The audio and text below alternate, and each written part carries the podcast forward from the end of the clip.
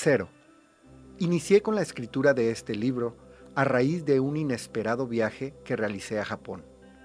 Las primeras líneas surgieron en la sala de espera del aeropuerto de San Diego, justo antes de abordar el enorme avión que me llevaría a mi destino, y lo concluí semanas después a mi regreso. Todo estaba listo para presentarlo en el Centro Cultural Tijuana el 6 de abril del 2020. Una vez más, la vida me sorprendió, como nos sorprendió a todos. A raíz de la cuarentena ocasionada por la pandemia del COVID-19, no solo no lo presenté, sino que lo reescribí casi en su totalidad. Muchas cosas cambiaron. Aunque este no es un libro de viajes, en él te comparto un poco de mi pasión por viajar. Y te invito a que revivas conmigo una experiencia que marcó mi vida en muchos sentidos. Si bien es cierto que en este país no todo es perfecto, en ninguno lo es, considero que tiene mucho de lo cual podemos aprender. En cada uno de los capítulos te comparto un poco de los lugares que visité, sus costumbres, tradiciones y creencias, así como algunas anécdotas vividas durante mi estancia y las entrelazo con temas de desarrollo humano, desde mi perspectiva como odontólogo, coach de vida, conferencista, autor y próximamente psicólogo, pero sobre todo mi perspectiva como ser humano. En el desarrollo de la salud emocional intervienen tres factores, la conducta, las emociones y los pensamientos. Somos fuertes emocionalmente en la medida que desarrollamos nuestra capacidad para manejarlos. Cada uno de estos factores influye sobre el otro. Sin embargo, la clave está en uno de ellos, el pensamiento. Muchos de los trastornos emocionales existen por el apego a sistemas de creencias que no funcionan. El minimalismo es una corriente del arte contemporáneo que se enfoca en la expresión de lo mínimo necesario. Para ello, elimina los elementos superfluos. Aunque está asociado al diseño, la arquitectura y al arte en general, desde mi perspectiva, también es aplicable en nuestra vida, en nuestros pensamientos y en nuestras emociones. El minimalismo tiene que ver con vivir con lo necesario y deshacerse de lo que no lo es, para dar espacio a lo que realmente importa, la felicidad. Cuando reconocemos qué es realmente lo importante, notamos que podemos vivir en plenitud, con mucho menos de lo que creemos. El minimalismo emocional nos ofrece equilibrio y libertad. Ser minimalista es un proceso que requiere tiempo y disposición para realizar cambios y tomar conciencia de nuestras posesiones emocionales y mentales. Desde este panorama, definir cuáles de ellas contribuyen a nuestra felicidad y cuáles no. El minimalismo no se limita a los objetos. Nuestra forma de pensar también puede ser minimalista si establecemos prioridades. Al hablar de minimalismo emocional, no me refiero a la ausencia de emociones negativas, sino a entrenarnos para que al experimentarlas, éstas no sean desproporcionadas y de esta manera cambiar lo que no funciona de nuestra filosofía de vida. Generalmente creemos que existe una relación directa entre las circunstancias de la vida y las emociones, de que hay una relación lineal entre causa y efecto. Sin embargo, entre los eventos que se nos presentan y las emociones, existe un lugar intermedio, en donde está el secreto para una vida plena, los pensamientos. Antes de que sigas escuchando este audiolibro, quiero hacerte dos peticiones. La primera, que generes conciencia que escucharlo no va a cambiar tu vida por el simple hecho de hacerlo. Te invito a que si encuentras alguna información de valor, la lleves a tu vida. La segunda petición es que tengas apertura, porque quizás algunas de las cosas que mencione no te harán sentido. Si algo de lo que escuchas te causa ruido, vamos por buen camino. Apertura mental no tiene que ver con aceptar todo lo que yo te planteo, sino poner el juicio en pausa y darte el permiso de considerarlo como una posibilidad. Parafraseando a Epicteto, uno de los filósofos más importantes de la historia, no nos afecta lo que nos sucede, sino lo que nos decimos acerca de lo que nos sucede.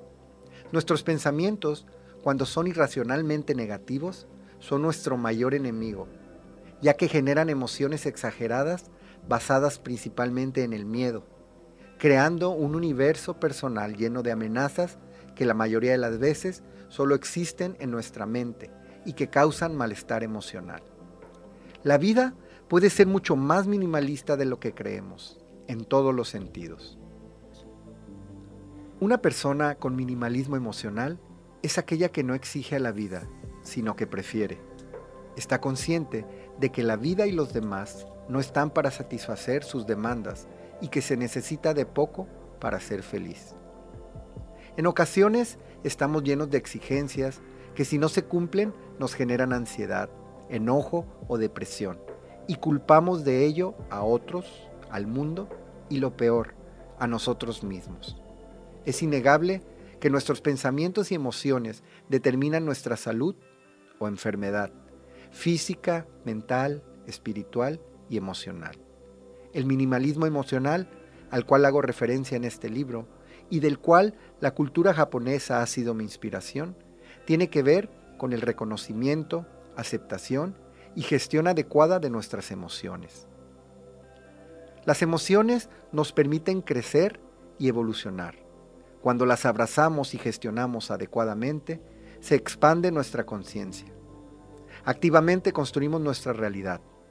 Nuestro estado mental depende de nuestro diálogo interno, de cómo nos evaluamos y hablamos a nosotros mismos, con palabras y con imágenes. Estas palabras, estos diálogos, estas imágenes determinan cómo nos sentimos en el momento presente, con lo que nos pasó o con lo que creemos que nos pasará. De ahí que una misma circunstancia afecta de forma diferente a cada persona. Para alguien que termina una relación de pareja, por ejemplo, puede implicar que la vida no tiene sentido y para la otra se abren un mundo de posibilidades. Si cambiamos nuestra forma de pensar, nuestro estado emocional cambia. El objetivo del minimalismo emocional es sacar a la luz los pensamientos negativos, gestionarlos y sustituirlos por otros, más adaptados, racionales y funcionales. El minimalismo emocional como yo lo concibo, no va encaminado al exceso de positivismo, que pudiera ser una forma de evasión, sino a tener herramientas que nos beneficien. Según la física cuántica, tan en auge en la actualidad, la plenitud se logra cuando llegamos a la neutralidad, que ni lo positivo nos abandone ni lo negativo nos arrastre. Las emociones negativas nos han servido para la supervivencia. Asco, tristeza, miedo o sorpresa han hecho que por asco no comamos algo que nos podría enfermar, que por miedo no hagamos cosas que nos pongan en peligro y que nos defendamos de este, por ejemplo. El minimalismo emocional tiene que ver con saber escuchar nuestras emociones, tanto las positivas como las negativas, abrazarlas, reconocerlas y aceptar también nuestra parte oscura. Diversas corrientes terapéuticas, como veremos en este libro, aseguran que adicionalmente a nuestra conciencia existen lealtades familiares inconscientes relacionadas con el miedo, el sufrimiento o la pobreza, por citar algunas, las cuales nos afectan sin siquiera saberlo. Por otro lado, existen creencias irracionales que nos impiden avanzar. Todos enfrentamos una lucha entre la racionalidad y la emotividad. Hemos venido a desarrollar nuestra conciencia y para ello es necesario aceptar nuestra polaridad. Gracias a situaciones en las cuales tocamos fondo, si lo elegimos, podemos hacer cambios trascendentales. El concepto de polaridad, que tiene que ver con aceptar nuestra luz y nuestra sombra, es un pilar de las diferentes corrientes espirituales y terapéuticas. En el budismo, por ejemplo, se habla de que la polaridad es inevitable e inherente a la condición humana. Lo mismo expresa el taoísmo chino, representando a las polaridades con el símbolo del yin y del yang, es decir, las partes de uno mismo y de las situaciones esenciales de la vida. El cristianismo postula la existencia de dos principios, el del bien y el del mal, y una eterna lucha entre ambos. En psicología, la terapia gestalt, por ejemplo, se basa en el principio de que todo evento está vinculado a un punto cero, a partir del cual se desarrollan los opuestos. Las emociones negativas tienen una función. El problema surge cuando no las eliminamos, cuando no limpiamos nuestra papelera de reciclaje emocional, cuando incluso regresamos a dicha papelera de forma consciente o no para revivir eventos del pasado. Desde mi perspectiva, la única forma de sacar las emociones negativas es gestionándolas y esto se logra sintiéndolas. Si estás triste, honra tu tristeza, no te instales en ella. Si sientes coraje, exprésalo. La gente que no lo expresa genera relaciones rotas, infartos o cosas peores. Fisiológicamente hablando, el cortisol, que se produce con las emociones negativas, deprime al sistema inmunológico para ahorrar energía y estar alerta. Esta sustancia genera un veneno que impide al organismo detectar el cáncer, los ataques de virus o bacterias y cualquier otro peligro. Los niveles elevados de cortisol se neutralizan con las serotoninas, oxitocinas, endorfinas y dopaminas la buena noticia es que estas sustancias se pueden producir a través de acciones deliberadas. Producimos cortisol sin darnos cuenta, incluso por situaciones absurdas e irrelevantes que no sabemos gestionar. De allí la importancia de desarrollar e incrementar nuestra inteligencia emocional. El minimalismo emocional tiene que ver también con desinstalar programaciones emocionales negativas. Quizás hay rasgos de tu personalidad que no te gustan, aún así son tuyos.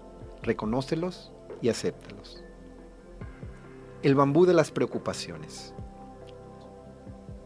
Un rico samurái contrató a un carpintero para restaurar su antigua casa de campo. Como el samurái era de esas personas a las que les gustaba tener todo bajo control y le preocupaba que el trabajo no quedase bien, decidió pasar el día en casa para ver cómo se desarrollaban las obras.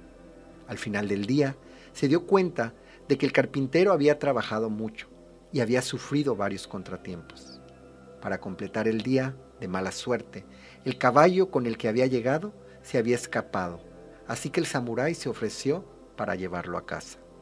El carpintero no habló durante el trayecto, visiblemente enojado y preocupado por todos los contratiempos que había tenido a lo largo del día. Sin embargo, al llegar a su humilde casa, invitó al comerciante a conocer a su familia y a cenar.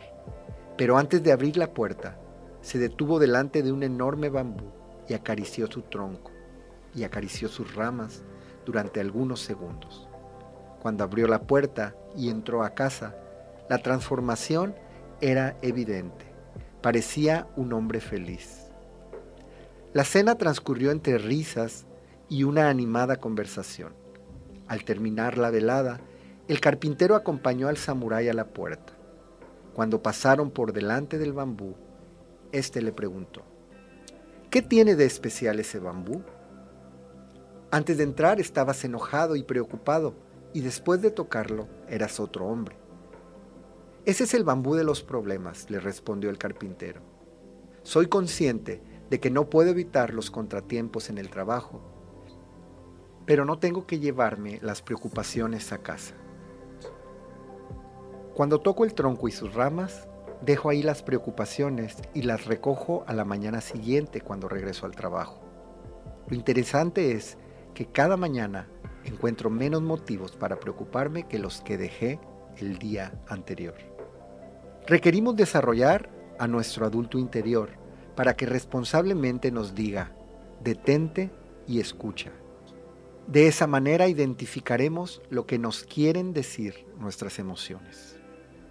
Lograrás minimalismo emocional en tu vida al reconocerte al 100% como un ser bio-psico-socio-espiritual, lo cual te permitirá vivir una vida de autor, es decir, responsabilizarte de cada letra que plasmas en tu libro de la vida. Hasta que el inconsciente no se haga consciente, éste dirigirá tu vida y tú le llamarás destino. Carl Jung.